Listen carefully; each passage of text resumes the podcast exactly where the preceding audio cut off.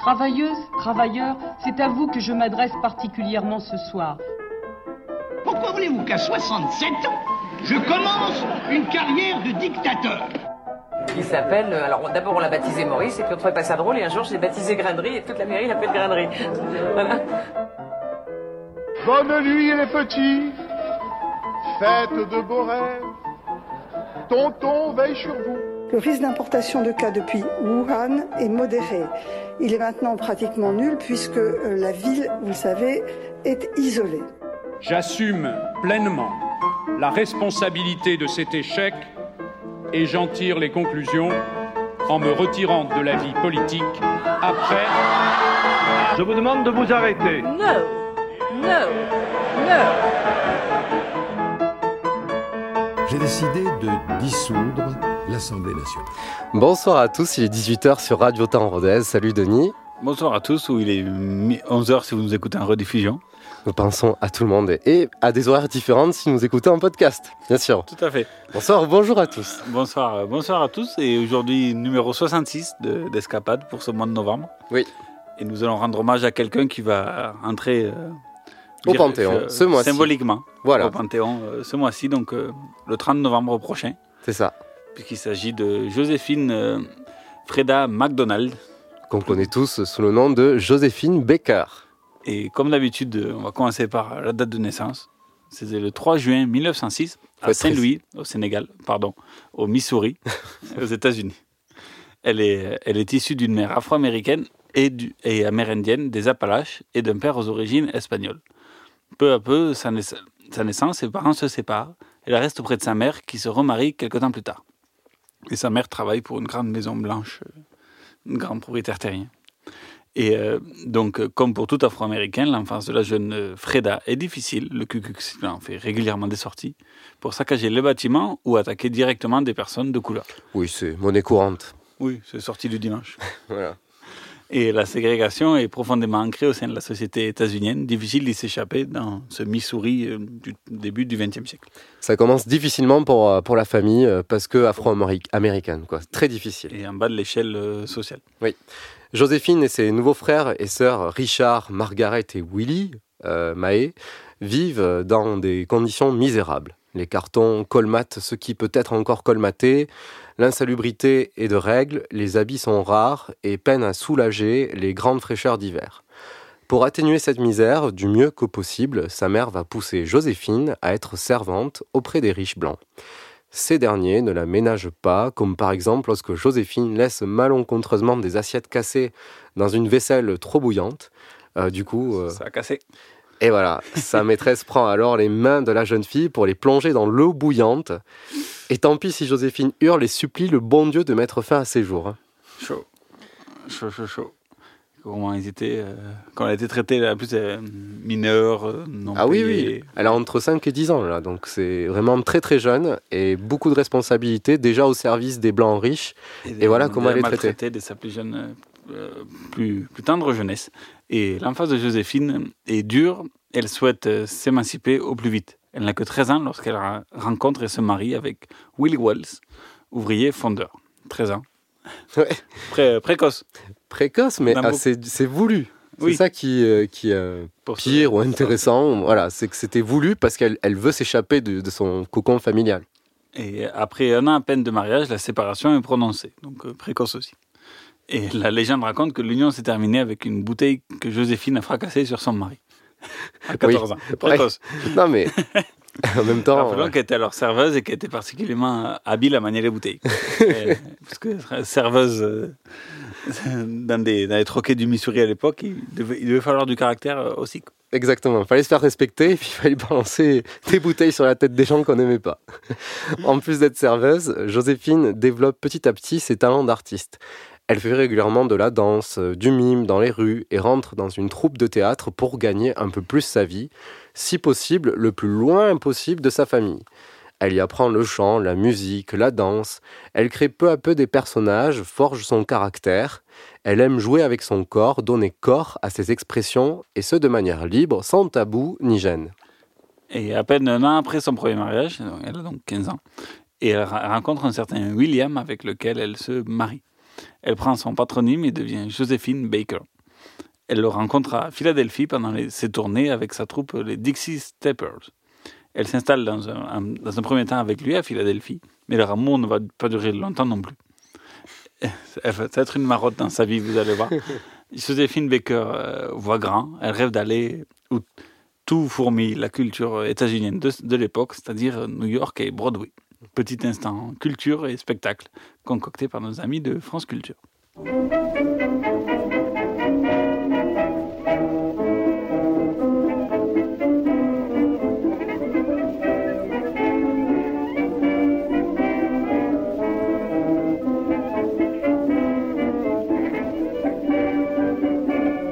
Il y a deux formes de musical américain dans les années 20 lorsque Joséphine est encore inconnue. Il y a le musical de Broadway qui débute à peine parce que on voit arriver euh, Fred Astaire dans des petites comédies musicales avec Irving Berlin, avec George Gershwin, mais tout ça, et ce sont les débuts de Broadway qui n'ont rien à voir avec les revues qu'on va voir ensuite. Et puis il y a un maximum de cabarets, les cabarets pour les blancs et pour les noirs. Et finalement, c'est dans ces cabarets que l'on voit le plus de choses étonnantes. Mais avant d'arriver à Broadway, euh, Joséphine et son mari William vont s'installer à Harlem, quartier nord de New York. Mais, et en plus, ça n'a pas duré très longtemps avec, euh, avec euh, son cher Willy, hein, parce que justement. On garde les bonnes habitudes. Voilà. Et, et c'est compliqué de la suivre dans ses, dans ses, dans ses tournées artistiques et, Et les ses ambitions. ambitions aussi, voilà. N'ont rien à voir. Donc au début, Joséphine ne correspond pas aux critères de sélection des producteurs du Broadway naissant, comme l'expliquait France Culture. Elle est trop petite, trop mince, sa peau n'est pas assez claire. Elle se fait quand même embaucher comme costumière, une habile manière de rentrer dans un cabaret, pour y faire ses preuves de toute manière. Et au bout de quelques temps, hop, elle va monter sur scène. Et là, on va pas rester sur le chaîne petit extrait d'un petit documentaire euh, d'Arte. Quelques semaines plus tard, elle est sur scène. Pour attirer les regards, Joséphine redevient l'enfant espiègle de Saint-Louis. Elle roule des yeux, gesticule, fait des grimaces. Les spectateurs s'esclaffent. S'ils reviennent chaque soir, c'est pour elle. Un soir, une femme blanche m'a attendue après le spectacle. Elle était productrice. Et elle montait un spectacle noir à Paris. Et elle voulait m'embaucher. Mais où ça? Direction Paris, bien Paris. sûr. Elle- Après, ce que dit pas le reportage, c'est que la productrice a interviewé plein de gens avant Joséphine Baker. et que tout le monde n'était pas forcément chaud d'aller à Paris. euh, Elle a eu le flair en tout cas, parce qu'après Tout à fait. 4 ans de succès de Harlem à Broadway, puisqu'elle a commencé à Harlem, elle a fini euh, dans les affiches de Broadway, elle sent que c'est l'occasion de sa vie. Elle quitte son second mari. C'est Voilà. définitif là. Elle dit euh, je, je- je prends mes valises et je vais à Paris. Voilà, Mais tout seul, tu restes. toute seule. tu restes. prend ses, ses valises et part donc dans la capitale française. À la clé, un salaire de 250 dollars par semaine et la proposition qui deviendra donc celle de vedette de troupe dans un nouveau spectacle, La Revue Nègre.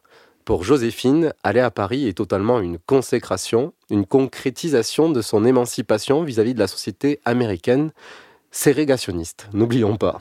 Oui. Et euh, Joséphine Baker et sa troupe donc débarquent à Cherbourg le 2 octobre 1925. Elle a alors euh, 19 ans. Et nous sommes, euh, mais donc mineurs, du coup. Ah oui, Eh oui. d'après les lois françaises de l'époque, euh, elle n'a pas 21 ans encore. Nous sommes euh, en plein dans les années folles d'entre-deux-guerres. La France est encore un pays colonialiste où l'esprit de domination du monde par leur civilisation est omniprésent. Oui, la France et le reste, quoi. Voilà. Et à cette même, à cette même époque, on fait des expositions coloniales dans, dans, dans Paris et en province, Oui. où on met un spectacle des figurants dits indigènes, en leur demandant de jouer, de danser de manière assez euh, stéréotypée. Mm. On leur jette des pièces qu'ils doivent aller chercher à les fontaines, Oui. on leur reconstruit des, des, des casse-bas, enfin bref, assez effrayant, et c'est il n'y a même pas 100 ans. Le but est alors de montrer aux Français les différentes cultures euh, à travers le monde des colonies, avec un gros sous-entendu qu'on leur apporte l'évolution à travers euh, notre civilisation. Sidney Béchette m'a glissé à l'oreille. N'aie pas peur. Tu verras. Les Parisiens ne font pas attention à notre couleur. Et il avait raison. Dès l'arrivée, j'ai été stupéfaite d'être traitée comme une égale par les Blancs. Et de pouvoir me mélanger avec eux. Partout, on nous accueillait avec le sourire. Mais alors, c'est vraiment ça, la liberté? Joséphine est immédiatement conquise par Paris. Ses rues étroites, Ces terrasses de café, ces voitures qui klaxonnent en permanence, ces amoureux qui s'embrassent en pleine rue.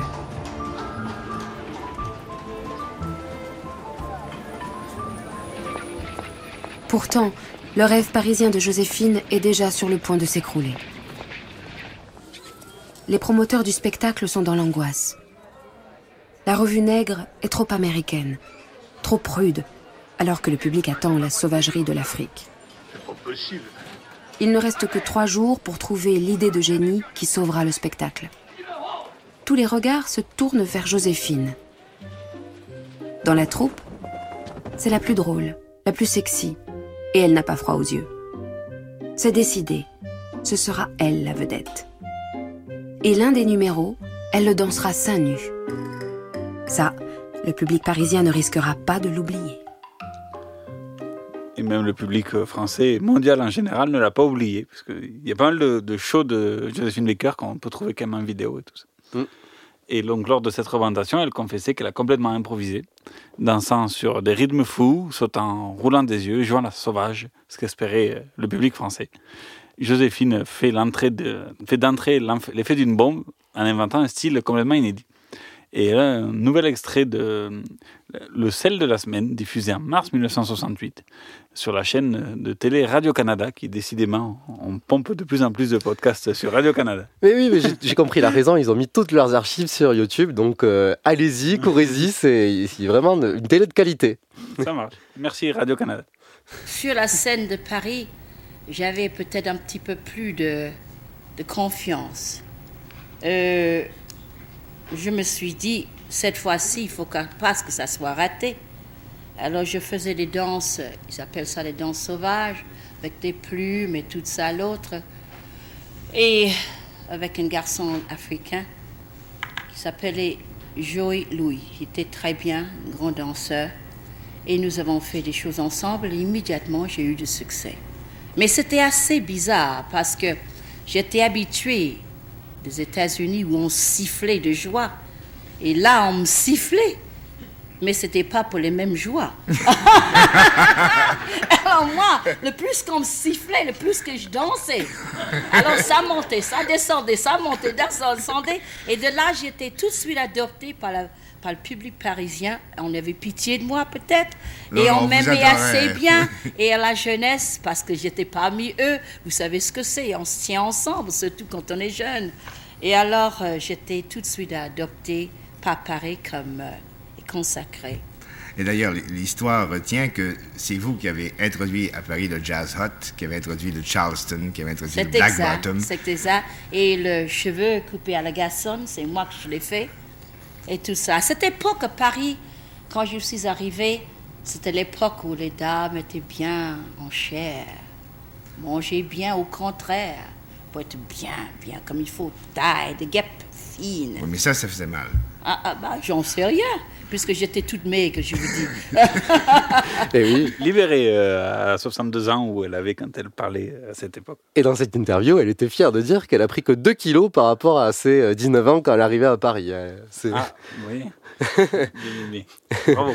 En tout cas, c'est un succès sans précédent pour euh, Joséphine, héroïne du renouveau artistique pour certains, hein, puisque c'est c'est vrai que certains disaient que en Europe, il manquait un certain souffle dans le dans l'art au sens large du terme. Euh, symbole de décadence et de la civilisation pour d'autres, bien sûr, hein, on le verra. On la qualifie même de Vénus noire qui manquait à Baudelaire. Voilà. Bel éloge. Ça, c'est sympa.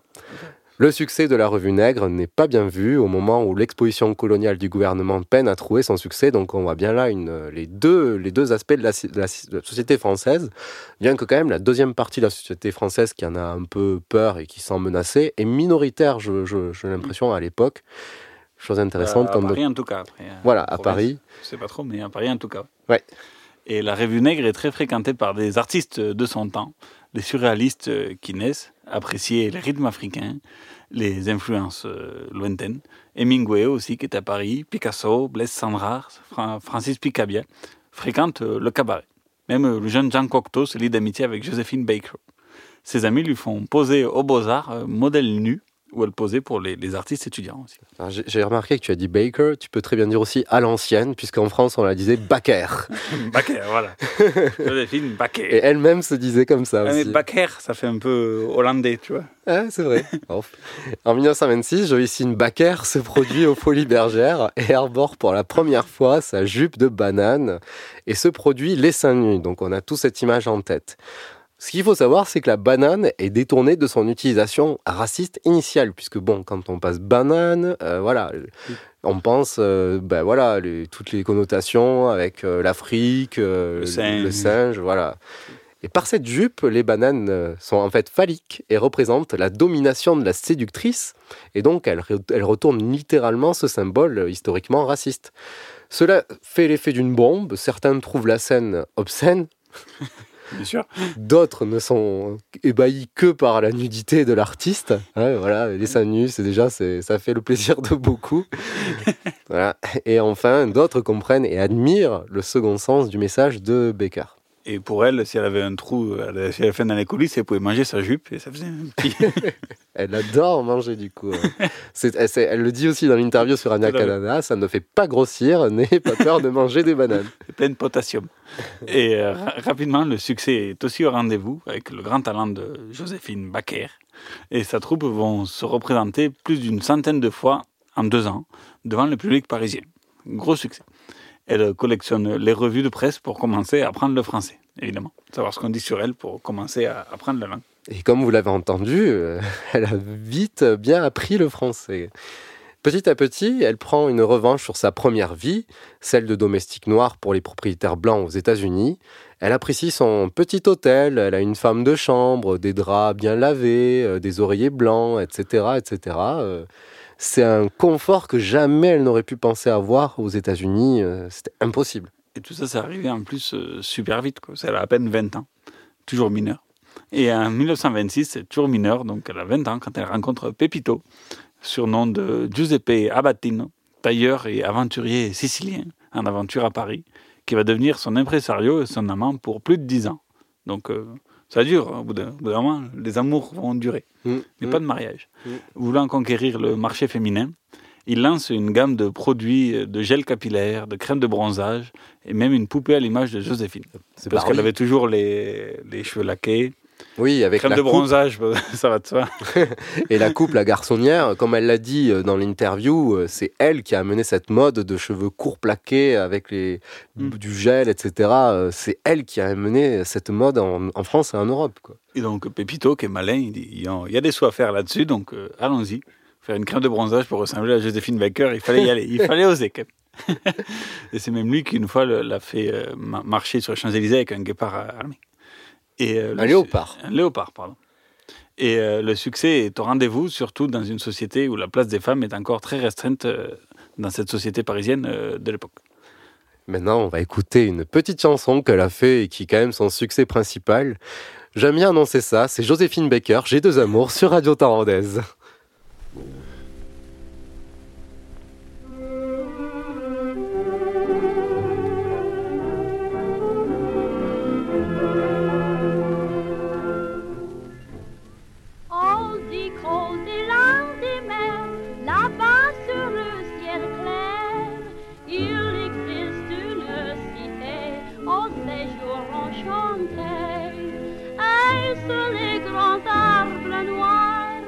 Chaque soir, vers elle s'en va tout mon espoir.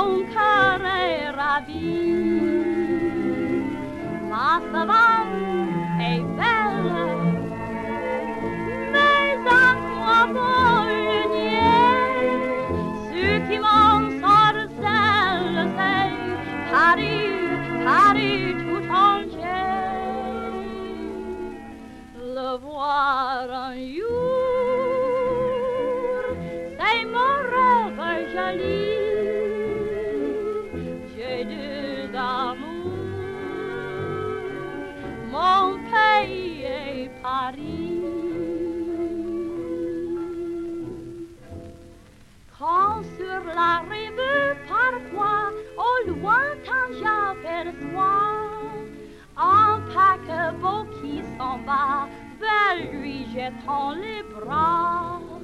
Et le cœur battant de moi à mi-voix doucement je dis emporte-moi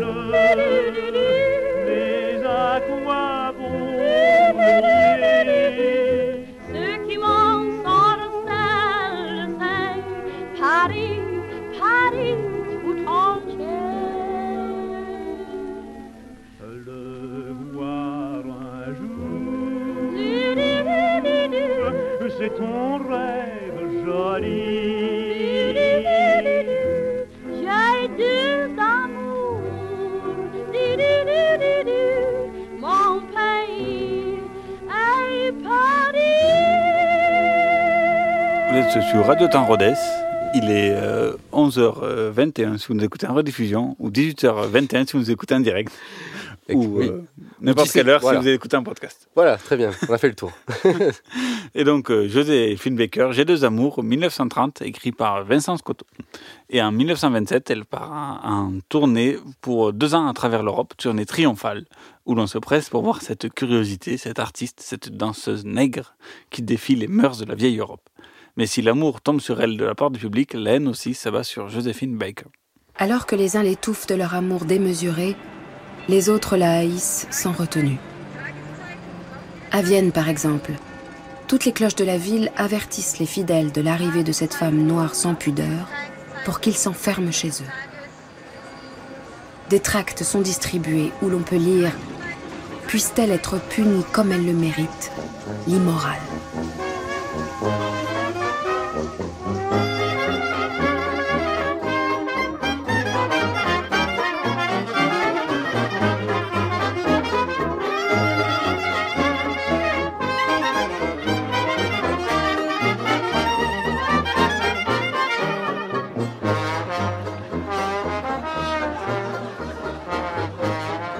J'ai malgré moi incarné la décadence des mœurs menaçant la bonne Autriche. S'il savait que la petite négresse, la négrillonne, aussi fatiguée qu'elle soit, fait sa prière chaque soir quand elle rentre après avoir dansé.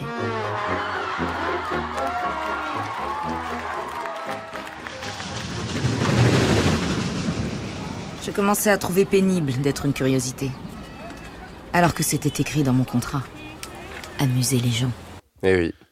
C'était assez difficile euh, de, voilà, de se confronter finalement à cette réalité euh, dans tout le reste de l'Europe. Et euh, Joséphine joue publiquement à cacher la difficulté d'être la première star noire de son temps. Toujours le sourire, jouer la comédie. Car même dans sa vie privée, aucun de ses amoureux ne souhaite parler de mariage, par exemple. Donc c'est même difficile dans l'intimité voilà, de, franchir le pas, de d'être avec une noire, etc. Donc il y a quand même une petite différence qui subsiste. Et en 1936, elle veut prendre sa revanche. Elle traverse l'Atlantique pour aller aux États-Unis. Elle se dit, voilà, j'ai un succès en France, en Europe, euh, cette fois-ci, je veux montrer aux mes compatriotes américains ce que je suis. Au loin, elle voit une foule l'accueillir sur, son quai. Au quai, euh, voilà, le bateau euh, va arriver. Plus près, elle se rend compte qu'ils sont tous noirs. Et puis finalement, elle se rend compte que ce sont tous des domestiques portant les valises de leurs propriétaires blancs euh, qui descendaient du bateau. L'accueil est donc glacial. Là, elle se rend à son hôtel où on lui rétorque qu'il n'y a pas d'appartement à son nom. Elle va de refus en refus, euh, le ramenant à sa condition de simple négresse aux États-Unis, puisque quand on dit qu'il n'y a pas d'appartement à son nom, c'est qu'on ne souhaite pas qu'une noire arrive dans un hôtel prestigieux. Et même si elle a tout le succès euh, qu'elle a en Europe. Le lendemain de la première représentation aux Zilk Folk Follies de Broadway, Les critiques l'accablent, la rabaissent, se moquent d'elle en ramenant à sa simple condition. Rien n'a changé depuis, depuis plus de dix ans où elle est partie. Humiliée, elle rentre à Paris où elle est accueillie en triomphe à la gare Saint-Lazare. L'opposé. Et tant mieux pour elle, parce que c'était quelque chose d'assez fou de voir ce contraste. euh, En tout cas, qu'elle soit si bien accueillie à, Saint-Lazare l'a, l'a réconfortée euh, chaudement. Oui, et puis la, la, enfin, dire, va la faire décider de continuer sa vie à Paris et tant pis pour les États-Unis. Euh, heureuse de rentrer à Paris, donc elle apprend malheureusement le décès de Pepito, son amant et manager, et aussi son impresario. Oui, c'était beaucoup, beaucoup, beaucoup pour elle. Donc là, c'est difficile. Elle fait la tournée des cocktails, des galas, se réconforte avec Colette, euh, qui est euh, son, sa confidente et plus, avec qui elle échange énormément. Elle trouve Elles sont très proches. très très proches, potentiellement amante pour tout vous dire. Elle trouve l'amour auprès de Jean Lyon, héritier industriel, euh, juif, et ça a son importance aussi vis-à-vis de la Seconde Guerre mondiale. Ils vont se marier et même avoir un bébé. Euh, rapidement, elle se lasse d'être fille du logis, euh, surtout après la perte de son enfant, puisque en fait le bébé n'aura pas lieu. Elle demande le divorce et remonte sur scène. Elle essayait de se ranger, mais elle n'était pas encore prête pour ça. Non, voilà, c'était trop, trop cliché en fait. C'est euh, peut-être aussi la pression de toute la société qu'il faut rentrer dans le rang, on va dire. Mm. Mais c'était contre sa nature, et donc euh, après plusieurs expériences, elle retourne sur scène. Et euh, à cette époque, à la fin des années des années 1930, elle est en plein doute et cherche à donner un sens à sa vie. Nous sommes en pleine Seconde Guerre mondiale. Par la résistance, elle veut servir son pays d'adoption. Elle, qui est noire et l'ex-femme d'un juif, se sent également menacée par le régime nazi. Elle s'engage alors au contre-espionnage, malgré les réticences des, des généraux de faire rentrer une femme dans le milieu du renseignement. Les gens ont également peur de son caractère puisqu'elle a démontré qu'elle ne, laisse, qu'elle ne se laisse pas marcher sur les pieds et qu'elle n'est pas malléable. Donc ça, c'est pas forcément un argument euh, pour euh, être militaire ou dans l'armée, quoi. Aussi, certains ont peur de ce soi-disant, sa soi-disant fragilité, parce qu'il y en a d'autres qui pensent que justement, elle est fragile, euh, puisque C'est- une femme. puisque c'est une femme, une, c'est une femme star, vedette, etc. Donc euh, bon, il y a des gens qui la prennent pas du tout au sérieux. Finalement, le chef du contre-espionnage militaire à Paris, Jacques Apté, reçoit Joséphine Baker. Il est littéralement séduit par son caractère, sa force, sa volonté. Et euh, même sur le, le reportage de, de France, France Culture, enfin l'émission de France Culture, euh, un historien racontait qu'il était séduit par la manière euh, de conduire euh, de, de- d'une voiture de Joséphine Baker, assez sportive, donc digne de confiance. D'accord, elle avait les reins solides pour Voilà. intégrer la, la résistance. Joséphine Baker est alors agent à son ordre, à l'ordre de sous Jacques Apté. Son profil est en fait idéal. Personne ne soupçonne ou n'ose la contrôler. Elle passe beaucoup d'informations à Londres en écrivant sur ses partitions à l'aide de l'encre invisible. C'est une encre qui ne se voit pas au bout de quelques secondes et qu'il faut réactiver avec un petit, une petite euh, solution. Les plans d'installation allemandes euh, sont cachés par exemple dans ses partitions, qu'elle cache souvent dans ses soutiens-gorge. Donc encore plus un endroit insolite à contrôler. Elle va par exemple également transmettre à des agents britanniques un microfilm con- contenant une liste d'espions nazis lors d'un déplacement soi-disant musical à, à Lisbonne. Enfin, elle va jouer devant le public, mais en même temps de jouer, bah, du coup, elle passe des informations secrètes. Oui, puis en fait, son, la personne qu'elle fait passer pour son secrétaire est aussi en fait un contre-espion, tout simplement. Elle dit que c'est son, son C'est ça, secrétaire. et c'est carrément Jacques Apté. Ah, d'accord. c'est c'est ça qui est super intéressant. C'est carrément le chef du contre-espionnage qui l'accompagne et qui se fait passer de temps en temps comme son secrétaire. Euh, voilà, ok, impeccable. Donc, euh, nouvel extrait. Nouvel extrait du contre-espionnage. euh, on écoute ça. À l'époque, Joséphine Baker a des entrées partout. Partout. Et au début de la guerre, c'est-à-dire dès 1940 déjà, lorsque le contre-espionnage commence à vouloir obtenir des informations précises sur euh, la situation de la France par rapport à l'ennemi, la seule personne qui peut aller très facilement dans le camp d'en face, c'est c'est Joséphine Baker. Elle va par exemple rentrer à l'ambassade d'Italie à Paris, euh, rencontrer l'attaché militaire qui, comme tout bon Italien de l'époque, adore les belles femmes et puis surtout une star internationale. Et elle trouve une technique très simple, c'est que plus l'officier italien lui dit des choses concernant la situation de la guerre, plus elle le contredit à chaque fois et il se met donc à lui donner beaucoup de détails. Donc toutes ces informations sont recueillies par Joséphine Baker, transmises au service de contre-espionnage qui va les exploiter à- au, au profit de la guerre. C'est idéal. Elle va dans tous les banquets, tous les hauts lieux, et que ce soit d'un côté ou de l'autre. Même, euh, voilà. Et puis comme euh, c'est une femme, c'est une noire, c'est une artiste, les militaires, tu sais, ils, ils peuvent lui confesser, dire des choses en disant elle va pas comprendre, elle est bête. en plus. Et en 1942, En plus, elle est séduite parce qu'elle est jolie. donc. Ouais, c'est ça, il y a un jeu de séduction, elle joue de ça, et bon, au final, c'est vraiment euh, la- l'agent parfaite euh, pour, euh, pour cette situation euh, très critique. En 1942, Hitler souhaitait envahir le Maroc et des plans avaient été étudiés. Eh bien, Joséphine Baker va être au courant de ces plans lors de ses dîners dans les diverses ambassades et va les transmettre à la résistance illico presto. Le général de Gaulle en est extrêmement reconnaissant et Joséphine Baker reçoit une croix de Lorraine sous forme de bijoux. Toujours petites attentions, euh, Charles de Gaulle. Bravo. Elle joue également un rôle important pour le soutien des États-Unis derrière la résistance et de Gaulle. Pendant la guerre, Joséphine Baker n'attend que ça, que son pays ne soit pas spectateur des atrocités qui se passent en Europe, que son pays d'origine sauve son pays d'accueil. Au début des années 40, les États-Unis sont à deux doigts de rentrer enfin dans l'action. Au côté britannique, c'est Churchill qui joue pleinement son rôle à convaincre Roosevelt. Et bien, côté français, c'est Baker qui fait le maximum pour convaincre un officier et agent des services de renseignement états-uniens de soutenir Charles de Gaulle et non pas le général euh, Giraud.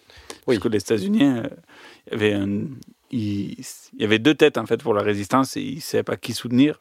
Et parce que De Gaulle avait une forte tête, il ne plaisait pas trop aux États-Unis, mais il plaisait plus à Churchill et Giraud était plus malléable, mais était moins, enfin, plus docile. Quoi.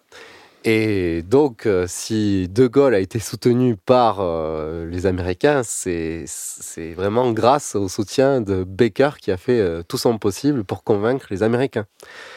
Autre anecdote, Joséphine Baker attrape en Afrique du Nord en 1941 une infection qui malheureusement ne lui permettra plus d'avoir d'enfants. Lorsqu'elle est à, la clinique, sa chambre se transforme littéralement en bureau de renseignement franco-britannique où elle y fait venir régulièrement le vice-consul britannique ou américain. Elle y rencontre les émissaires du général de Gaulle venus de Londres. Même en convalescence, elle est au cœur des, des centres de décision des Alliés. Ça se passe à l'hôpital, tout se passe là. euh, elle est à fond dans son rôle. Par sa double casquette américaine et française, elle joue un rôle prépondérant, comme on l'a vu, à la constitution d'un service de renseignement nord-africain efficace et au soutien des États-Unis à la résistance gaulliste. Les Éta- les États-Unis débarquent le 8 novembre 1942 en Afrique du Nord. C'est un soulagement pour Joséphine Baker, une joie. Enfin, presque. Écoutons cet extrait de nouveau euh, tiré de France Culture. Ce débarquement américain, c'est presque une réconciliation psychologique pour Joséphine Baker, de voir son pays euh, d'origine qui vient sauver son pays d'adoption. Absolument. C'est ça au départ. Elle croit effectivement que là, pour une fois, les Américains ont posé un acte courageux, un acte exceptionnel de venir sauver la France, de venir au secours de la France. Mais les choses ne vont pas être aussi simples, puisque à l'arrivée des troupes américaines, elle voit que les troupes américaines sont divisées en deux groupes. Il y a le bloc des Noirs d'un côté et les Blancs de l'autre elle demande à l'officier supérieur de l'armée américaine euh, qu'est-ce que ça signifie, puisque des forces alliées qui viennent pour euh, combattre Hitler pratiquent exactement ce que prône Hitler dans leur propre rang. Cela est insupportable et Joséphine Baker, lors d'un concert qui était prévu donc euh, au Liberty Club euh, des soldats noirs américains, Joséphine Baker dit qu'elle va chanter là-bas et ça provoque effectivement l'ire des, des officiers supérieurs de l'armée américaine. Elle considère que les forces alliées sont alliées. Les forces alliées travaillent ensemble. Il n'y a pas de distinction de couleur ou de religion. Et évidemment, elle va avoir gain de cause puisque finalement, pour l'occasion, les troupes euh, américaines seront obligées d'être mélangées sous la pression de Joséphine Baker. Et en fait, cet extrait rappelle la deuxième principale raison qui a conduit Joséphine Baker à s'engager euh, dans cette euh, contre la, division entre les humains en fait. Espérer à la sortie de la guerre voir un monde plus uni où les inégalités de couleur et de religion ne seraient plus au rendez-vous. Et donc euh, cet épisode l'a touchée et le concert face à une armée américaine unie est une petite victoire pour elle. Elle va également continuer ce combat pour l'universalisme après la libération de tant bien que mal, on va le voir tout à l'heure. Et preuve qu'elle avait euh, du culot quand même. Elle ne se laisse pas marcher sur, dessus. C'est Voilà. euh, c'est très très fort. Et à la fin de la guerre, elle est engagée dans les forces féminines de l'armée de l'air et nommée sous-lieutenant. Après trois années au Maroc, elle participe au débarquement de Marseille en août 44. Après la libération de la France, la, la fin de la guerre, en 1946, elle est auréolée pour son rôle majeur durant la Seconde Guerre mondiale, pour sa résistance sans faille et son aide précieuse. La France est reconnaissante. Et Charles de Gaulle, le président du Schtroumpf, est reconnaissant aussi. oui, oui, oui, oui. Joséphine Baquet est décorée de la rosette de la résistance, évidemment, et plus tard euh, de la Légion d'honneur. Merci, madame. Ben, elle a- Et puis elle, Franchement- elle expliquait que c'était aussi euh, important de. Enfin, elle se sentait obligée de rendre à la France ce que la France lui avait donné. Mais elle l'a très très bien rendu parce qu'elle a énormément aidé au renseignement. Enfin, au moment, quand on dit qu'elle a, qu'elle a aidé au renseignement nord-africain, en fait, c'était le renseignement français tout court. Parce que on enfin, dans les années 40, au début des années 40, tout se passait euh, en, Afrique du Nord, à Alger, etc. La résistance se passait là-bas avant de vraiment rebasculer à, à Londres. En tout cas, c'était partagé. Et euh, elle a joué un rôle très crucial. Et sa, sa double casquette anglo-saxonne, américaine et française a permis justement de faire ce lien avec les alliés euh, en termes de communication et de soutien. C'est vraiment très important ce qu'elle a fait. Et puis il expliquait que pour elle c'était naturel et que c'est- enfin, c'est jamais posé de questions. Enfin, comme tout quand on fait la résistance, on expliquait la même chose. Et euh, donc à, à la fin de la guerre, un, peu plus tard, trois ans plus tard, en 1948, Josephine Baker repart aux États-Unis pour essayer de reconquérir le public, cette fois avec l'uniforme euh, d'artistes super connus, l'uniforme de la résistance euh, vainqueur des nazis aux côtés des États-Unis et auréolé de toute cette gloire euh, qui lui a apporté tout, tout son travail dans l'ombre. Or, à son arrivée à New York, rebelote, elle reçoit exactement le même accueil que 12 ans plus tôt, en 1936. On lui refuse des hôtels, car elle est accompagnée d'un époux blanc. C'est, cela pourrait gêner d'autres us- usagers de l'hôtel. Il n'y a rien, rien du tout qui a, changé, qui a changé. La claque est extrêmement violente pour Joséphine et la contraint à abréger son programme mais euh, pour venir à Paris. Mais avant ça, avant de rentrer, elle se déguise en personne lambda, sans les habits d'une personne aisée, et prend le train pour aller au Missouri, région de son enfance. À la gare, elle va expressément au comptoir pour blanc demander un sandwich. On la sert sans dire un mot. Puis, elle va au comptoir noir, tout le monde la regarde, les yeux écarquillés par le fait qu'une noire ait osé demander quelque chose au comptoir pour blanc. C'est là que Joséphine se rend compte que la ségrégation est ancrée dans les mœurs des États-Unis, ça elle le savait, mais également du côté des Noirs, et que les Afro-Américains ne sont peut-être pas encore prêts pour sonner la révolte euh, en 1948. Voilà, par ce geste de provocation, elle voulait voir si, euh, à une micro-échelle, si, elle était, si une petite action comme ça était approuvée par ses, con- ses confrères enfin, de, couleur et tout ça. Et en fait, pas du tout. Quoi. Les gens sont. Enfin, étaient, s'est cet exemple-là était choqué. Quoi. Euh, quoi? Waouh, elle a osé, et pourquoi? Et, et même presque peur de, ré- de représailles, en fait, de l'autre côté. Et, euh, et ce n'est que trois ans plus tard, en 1951, qu'un producteur euh, la faire jouer à Miami, donc euh, au sud des États-Unis, non plus à, New York, et pour la refaire ramener sur le sol états-unien de son enfance. Joséphine impose toute une série de conditions à son retour. Cette fois-ci, elle a appris de, des deux claques euh, précédentes. Tant et si bien que, que le spectacle a failli s'annuler, avec euh, tellement elle était exigeante en fait. Sa principale requête était que le musical où elle allait se produire à Miami soit ouvert également aux gens de couleur. Ce qui fut accepté. Ce fut pas simple, mais ce fut accepté. Et le, évidemment, le spectacle a été un triomphe. Le bruit du concert à Miami se répand dans tous les États-Unis. Joséphine chante à Saint-Louis, à Los Angeles et dans une dizaine d'autres villes. À Las Vegas, elle dénonce publiquement les propos racistes d'un patron de boîte de nuit. Elle offre son soutien à Willie McGee, condamné à mort sans preuve, accusé d'avoir violé une femme blanche. Elle peut enfin mettre son succès au service de son peuple.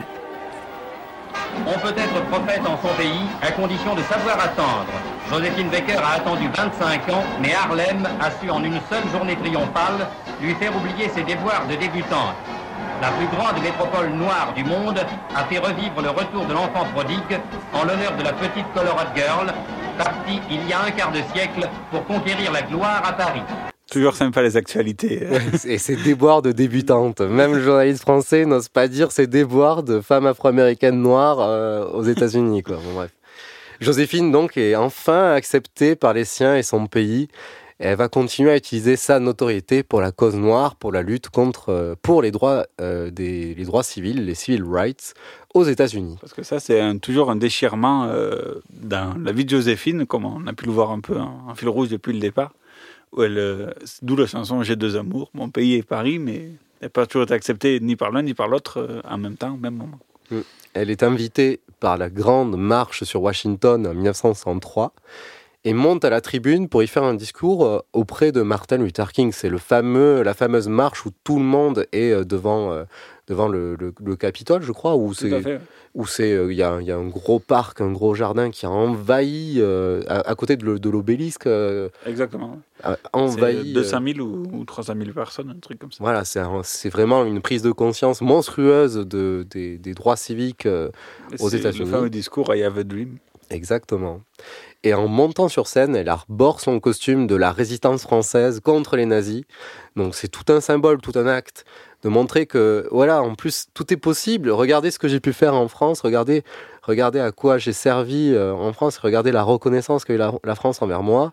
Je suis euh, je suis quelque part un pas- on va dire un exemple, mais aussi quelque chose, c'est possible, on peut faire ça aussi aux États-Unis si on s'y donne les moyens, si on, si on combat, si on s'unit derrière, euh, derrière ces, ces droits qui, qui réclament depuis des années et des années finalement.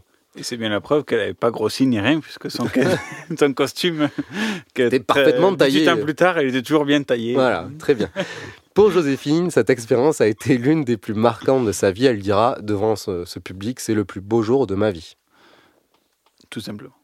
Et euh, en parallèle, en 1947, elle s'est- donc s'était mariée avec euh, Joe Bouillon, chef d'orchestre euh, français. Ensemble, ils, ils commencent la restauration du château de Milan, dans Dordogne, pas loin de, pas loin de Sarlat. Et ils espèrent que la notoriété de Joséphine attirera le, le touriste, le chaland, et ceci aidera à payer les restaurations colossales du château. Dans cette demeure, elle espère trouver la paix, se reposer entre les tournées et la vie du musical. Ouais, sympa quoi, une petite résidence euh, pépouse.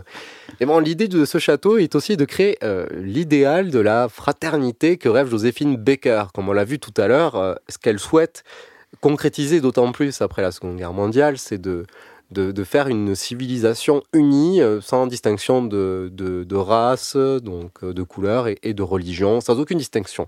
Et faire en sorte que euh, des enfants, par exemple là, puissent vivre ensemble sans aucune, sans aucune distorsion de la réalité, de la société, sans aucun préjugé, de pouvoir faire en sorte que des enfants puissent grandir sainement et vivre ensemble sans aucun souci. Donc pour Baker, l'idée est de créer un village arc-en-ciel. En 1962, elle adopte 12 enfants de 12 origines différentes, dont 6 confessions différentes, et tous de couleurs de peau que peuvent avoir, euh, ben voilà, bien sûr, des êtres humains de partout de la Terre. Voilà. Alors, Et puis chose d'âges différents. Il y, y a un Finlandais, il y a deux Français, il y a un Ivoirien, je crois. Enfin, il y en a un peu de tous les pays, mais il y a aussi des Français, des Européens. C'est presque un petit laboratoire. Ce qu'elle veut faire aussi, c'est démontrer que c'est Ça peut possible. porter à confusion comme ça. tout à fait, tout à fait. Mais elle veut démontrer que c'est possible d'avoir une éducation sans préjugés, euh, sans division euh, en- entre différentes personnes issues de différentes euh, choses, que ce soit des couleurs de peau, des religions. Elle tient à donner à tous une éducation digne de leurs origines, respecter leurs confessions de chacun, mais toutes, euh, mais tous, et ça c'est quand même un fait euh, à souligner. Tous assistent à la messe le dimanche dans l'église attachée au château. hein. Ça, c'est- Voilà, c'est une éducation euh, bouddhiste, hindouiste, euh, musulmane pour, euh, pour un et tout ça. Mais quand même, on va tous à la messe le dimanche. Je sais plus s'ils ont tous été baptisés ou pas, mais... Si, si, ils ont tous été baptisés, oui. Quand même. et donc, au Milan, le château, en, en plus des enfants, il a aussi des singes, Boubou et Moustache. Ça se faisait, ça se faisait Oui, à tout l'époque. à fait, ouais. C'est interdit, je crois, maintenant, mais avant, C'est bien dommage, mais, on peut avoir euh, un singe de compagnie. C'est comme euh, Léo Ferré. Mm. Et euh, elle a aussi des poules, des vaches, etc. etc. Écoutons un petit extrait de reportage sur France Télévisions, c'est ça, France Info, il me semble. France Info. Du cœur et une vision. Elle réunit au Milan sa tribu arc-en-ciel. Ces douze enfants adoptés dans le monde entier incarnent son rêve humaniste de fraternité universelle. J'ai eu cette idée parce que j'ai vu tellement d'incompréhension entre les êtres humains, les soi-disant adultes. Et j'étais sûre qu'avec de tout petits enfants innocents, ils pouvaient donner un exemple absolu de la fraternité mondiale. Cet amour des enfants, de la vie en général, les animaux, la nature, Joséphine Becker le vivait pleinement en Dordogne, sous les yeux de la petite Georgette. Dans le jardin, je me souviens de, de- lorsqu'elle grattait ses arbres, elle avait de grands ongles, alors qu'ici les gens en avaient peu, comme ça, et elle enlevait la mousse sur les arbres. Elle allait s'occuper de ses chiens, euh, etc., les, les petits singes qui, la- qui couraient derrière elle. 1947, Georgette fut demoiselle d'honneur au mariage de son illustre voisine, dans cette chapelle gothique qui accueillit aussi plus tard les douze enfants de Joséphine, issus de six religions différentes. Elle a fait baptiser tous ses enfants catholiques ici, et même les autres enfants qui étaient de, de, euh, peut-être musulmans ou juifs venaient assister à l'office le dimanche matin. Ou c'était important pour Joséphine qu'ils soient dans la maison de, de Dieu. Il y a quand même des limites au pluralisme. alors, le pluralisme religieux à la sœur Joséphine Baker. Au bout de plusieurs années, ah non, euh, excuse-moi. Pardon, euh, nous allons un peu vite en besogne. Oui, et je- nous revenons au conducteur. Euh, donc, euh, une chanson faite par son ami Salvador Adamo, Noël sur les Milandes, en hommage à Joséphine Baker et à ses enfants, et au château, puisque l'aventure du château va aussi se terminer un peu brutalement.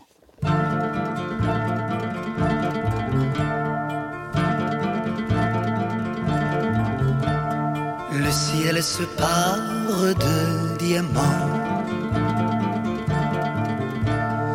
La vie, elle chante au bout du temps.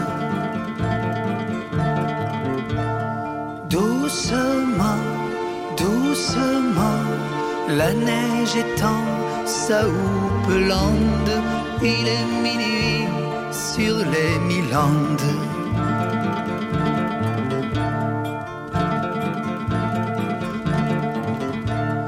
Joyeux Noël, heureux enfant. Joyeux Noël, pauvres enfants. Tendrement, tendrement, sur vous se penche douce reine, une madone au front d'ébène.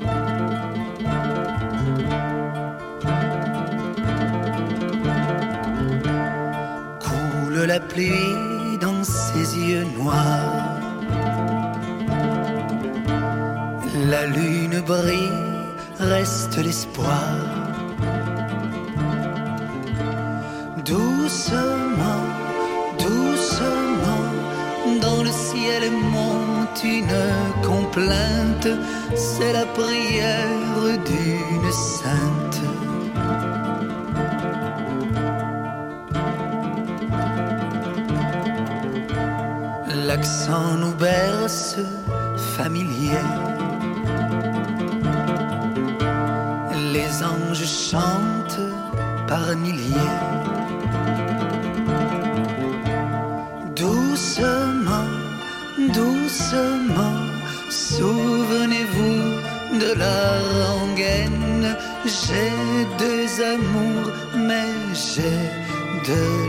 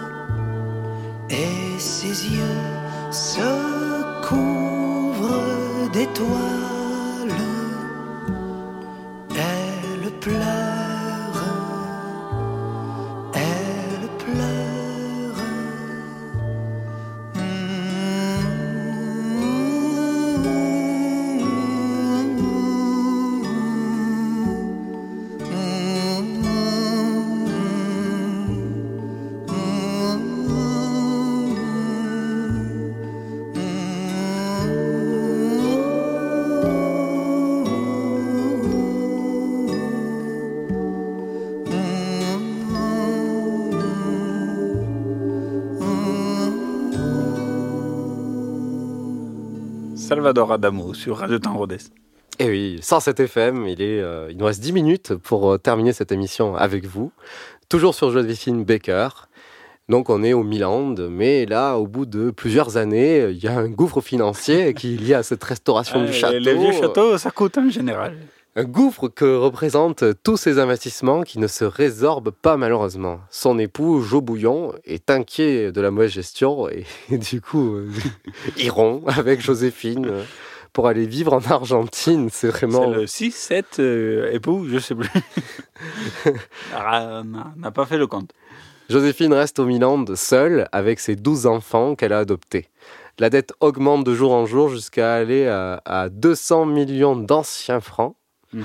Le fisc frappe à la porte de Joséphine Baker et menace de vendre aux enchères les biens de la propriété pour payer les dettes. Et c'est à ce moment-là qu'arrive euh, la Messie, la sauveuse, Brigitte Bardot. Pleine d'émotion, elle lance un appel public à soutenir Joséphine Baker et soutenir le village du monde, le paradis des enfants, qu'a essayé de créer Joséphine au Milan. Et soutenir aussi euh, Boubouche et, et Moustache, euh, les deux singes. 10 heures chaque matin, l'heure du courrier au Milan. Et les lettres, accompagnées de dons, affluent chaque jour depuis l'appel de Brigitte Bardot. Il y en avait 200 ce matin. Parmi elles, de nombreuses lettres d'enfants qui ont brisé leur tirelire pour aider Joséphine Baker, dont celle-ci où l'on peut lire ces mots. Mes frères, ma sœur et moi-même avons été très touchés et nous essayons par nos petites économies de vous aider à garder votre maison et vos petits-enfants. Si tous les petits Français en faisaient autant, vous pourriez garder vos petits-enfants venus des quatre coins du monde. Il faisait très beau ce matin au Milan, où l'eau, cependant, comme l'électricité, était encore coupée.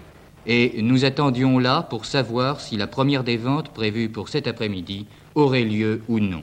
La marée chaussée attendait aussi, et midi sonnait quand Joséphine Baker a pu enfin parler. Eh bien, vous savez, je suis bouleversée parce que je viens d'apprendre par mes hommes d'affaires que, avec tout le don et tout l'argent que les gens ont, envo- ont envoyé, je m'excuse, je suis un petit peu. C'est que la première vente ne, ne se fera pas, grâce au ciel. Mais ma- malheureusement, je viens de recevoir hier 14 commandements de avant saisie. Ça va con- continuer jusqu'au 3 juillet jusque tout le, la domaine, le domaine soit complètement vendu. J'ai confiance parce que je pense que le monde entier est venu à mon secours. Pas à mon secours personnellement, mais au secours de ces enfants qui présentent la, la fraternité universelle. Donc on voit que voilà, ça peut-être suffi un tout petit peu, là, un, tout petit, un tout petit temps, ces donations. Mais pas suffisant. En même temps, quand tu vas euh, chercher le courrier et que tu vois 14 avis d'huissier pour per- perquisition, il y a des problèmes. En 69, du coup, la propriété est contrainte d'être vendue définitivement. Aujourd'hui, le musée Joséphine Baker se tient dans le château et accueille 100 000 visiteurs à l'année. Ça aurait pu rembourser à l'époque, euh, je pense, les, les dettes pour la construction. Mais ceux qui l'ont racheté ont tout compris. Émue par les déboires de son amie, la princesse Grâce de Monaco offre une villa à Roquebrune, proche de Monaco, pour accueillir euh, la, famille arc-en-ciel de Joséphine et ses 12 enfants. La famille Baker va s'installer donc à Roquebrune jusqu'à la fin de la vie de Joséphine. Oui, donc voilà, c'est. Heureusement, elle était bien entourée malgré tout. Euh, Elle a perdu un château, mais elle a trouvé une autre demeure grâce à son, sa pote euh, de princesse de Monaco. Joséphine est aussi aidée par ses amis du show business. Outre que, que, de Monaco, on a Jean-Claude Brialy qui lui offre une place pour se produire à son théâtre La Golue à Paris. Elle remonte même à l'Olympia Bruno Cocatrix en 1968. Mais ses spectacles sont désormais régulièrement interrompus par sa vie de famille et ses problèmes de santé qui lui ont coûté plusieurs hospitalisations. En 73, elle épouse son dernier mari, On arrive à la fin de l'émission. Robert Brady, euh, artiste états-unien. Pour le gala annuel de charité de la Croix-Rouge à Monte-Carlo, elle est invitée à faire un nouveau spectacle en sept scénettes où elle raconte sa vie. C'est un succès et le spectacle est programmé pour l'année suivante à Paris. Le 10 avril 1975, Joséphine Baker est victime d'une attaque euh, vasculaire cérébrale à son domicile parisien. Elle, elle tombe dans le coma et elle s'éteint deux jours plus tard, le 12 avril, à l'âge de 68 ans. Après une messe à l'église de la Madeleine, son corps est transféré à Monaco le 19 avril pour y être inhumé. Elle, euh, et où elle est toujours enterrée. le 30 novembre prochain, donc elle sera inhumée au Panthéon de Paris, mais son corps demeure à Monaco sur le rocher. Voici donc euh, quelques raisons qui ont poussé le président de la République Macron à, symboliquement déplacer euh, Joséphine Baker au Panthéon. Qu'elle elle a eu tous les courages et toutes les, toutes les audaces. Elle est assez synthétique de, de ce qu'est être française, elle qui était américaine. À la fois la résistance, euh, ce combat pour l'universalisme, une forme de générosité, une liberté absolue. Une... Je, trouve que euh, Becker, elle est impressionnante de modernité. Elle est assez inspirante. Et il a résumé ça en 15 secondes. Il a fait notre émission en 15 secondes. C'est une performance. Merci, merci Monsieur le Président. Mais il aurait pu tenir ça pour Madame Gisèle Halimi, dont on parlé à l'émission précédente. Il a tenu ça dans l'extrait. Alors c'était, vous retrouvez cette vidéo sur une sur l l.fr. Merci. voilà. Et il parlait de Gisèle Halimi juste avant. En tout cas, je- euh, on voulait terminer euh, cette émission pour dire qu'il est drôle de constater aujourd'hui que des pseudo-politiciens ou des Français veulent retrouver la sa- soi-disant grandeur de la France par le repli, le repli, la division, la purification de la nation. Arrêtons de les écouter bêtement et ouvrons juste les livres d'histoire. Regardons les documentaires, les films d'époque, les différents podcasts que vous pouvez retrouver sur des chaînes plutôt de référence. La France n'a jamais autant rayonné dans l'histoire que lorsqu'elle s'est ouverte au monde. Quand on pense aux Lumières, à Hugo, à Camus, à Zola, mais aussi Marie Curie, Gisèle Halimi et bien sûr Joséphine Baker, ce sont toutes des figures emblématiques de ce pays qui ont su, par leurs combats universels, leurs innovations, leur créativité, faire avancer l'humanité. Et si c'était pas ça finalement, la France Et là, on va s'écouter pour terminer euh, une musique de Joséphine Baker de temps en temps sur Radio Temps Rodez. Ne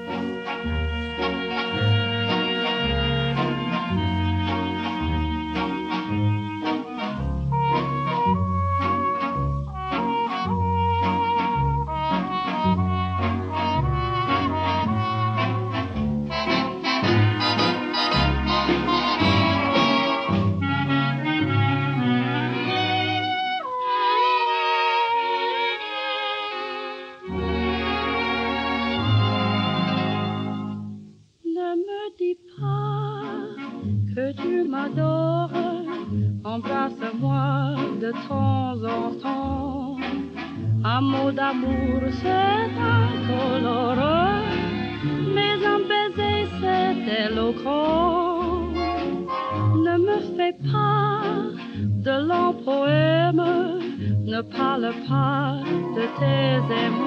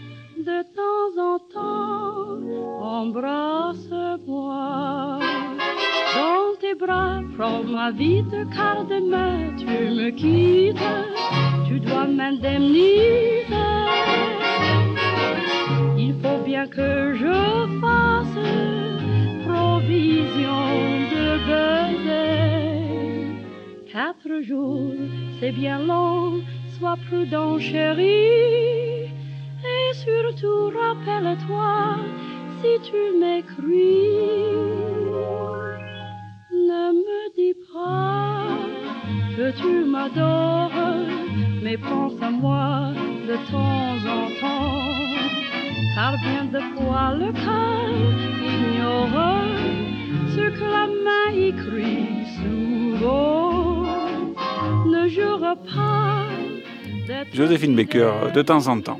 C'est comme nous, on a le plaisir de vous retrouver de temps en temps. Chaque vendredi sur Radio Rodez avec euh, les différents épisodes qu'on a fait jusqu'à maintenant. Et puis le mois prochain pour un épisode inédit. Pour euh, bien conclure euh, l'année au micro. Et sinon, il y a aussi l'AG de la radio pour ceux qui sont intéressés pour connaître la radio le 11 décembre à la menuiserie toute la journée. Venez nombreux et continuez restez à l'écoute sur Radio Rodez. À bientôt.